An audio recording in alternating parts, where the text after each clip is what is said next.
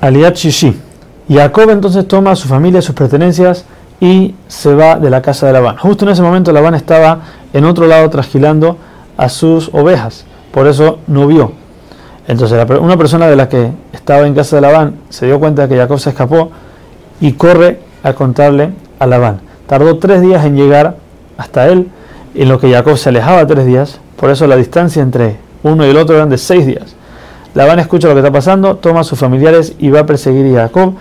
El tiempo que le tomó fue un día llegar hasta a Jacob. La noche anterior, en esa noche, Labán descansa, duerme lejos de Jacob, todavía no ha llegado donde él. Y en sueño se le aparece a Shem y le dice, cuídate de hablar con Jacob, ni bueno ni malo. ¿Por qué bueno no? Porque las bondades de los malvados para los justos no son buenas. En ese momento, en la mañana siguiente, Labán llega con Jacob y le dice primero que todo, ¿por qué te llevaste a mis hijas como si fueran secuestro de guerra, botín de guerra? Y no solo eso, ¿por qué te llevaste a mis dioses? ¿A qué se refiere? Rachel, antes de salir, le quitó la idolatría de los ídolos de Labán, se los, se los robó, no porque los quería, sino porque quería que su padre deje de hacer idolatría. Jacob le dice a Labán, primero que todo, yo tenía miedo de que si te voy a avisar que me voy, me vas a quitar a mi esposa y a mis hijos. Y segundo, yo no te quité nada, puedes aquí tenemos todas las carpas, puedes revisar todo lo que tú quieras, no tenemos nada tuyo.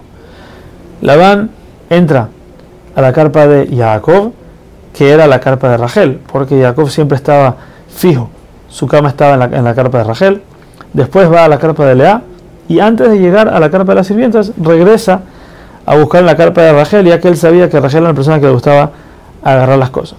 Rachel escondió los ídolos debajo de la almohada de su camello y le dice a su padre que lo disculpe, que no se puede parar por él, pero está en época de menstruación. Cuando Jacob ve todo esto, se enoja mucho con Labán y le dice, no entiendo, mira todo lo que estás buscando, mira todo lo que me estás haciendo, buscando en todos mis utensilios, no has encontrado nada tuyo, ¿por qué no solamente eso me cambiaste 100 veces mi pago, me trataste mal 20 años, todo lo que pasó, si, si algún animal tuyo moría en mi mano, yo tenía que pagarlo, yo lo perdía. No solo eso ves que Hashem mismo te reclamó ayer todo lo que me has hecho hasta ahorita.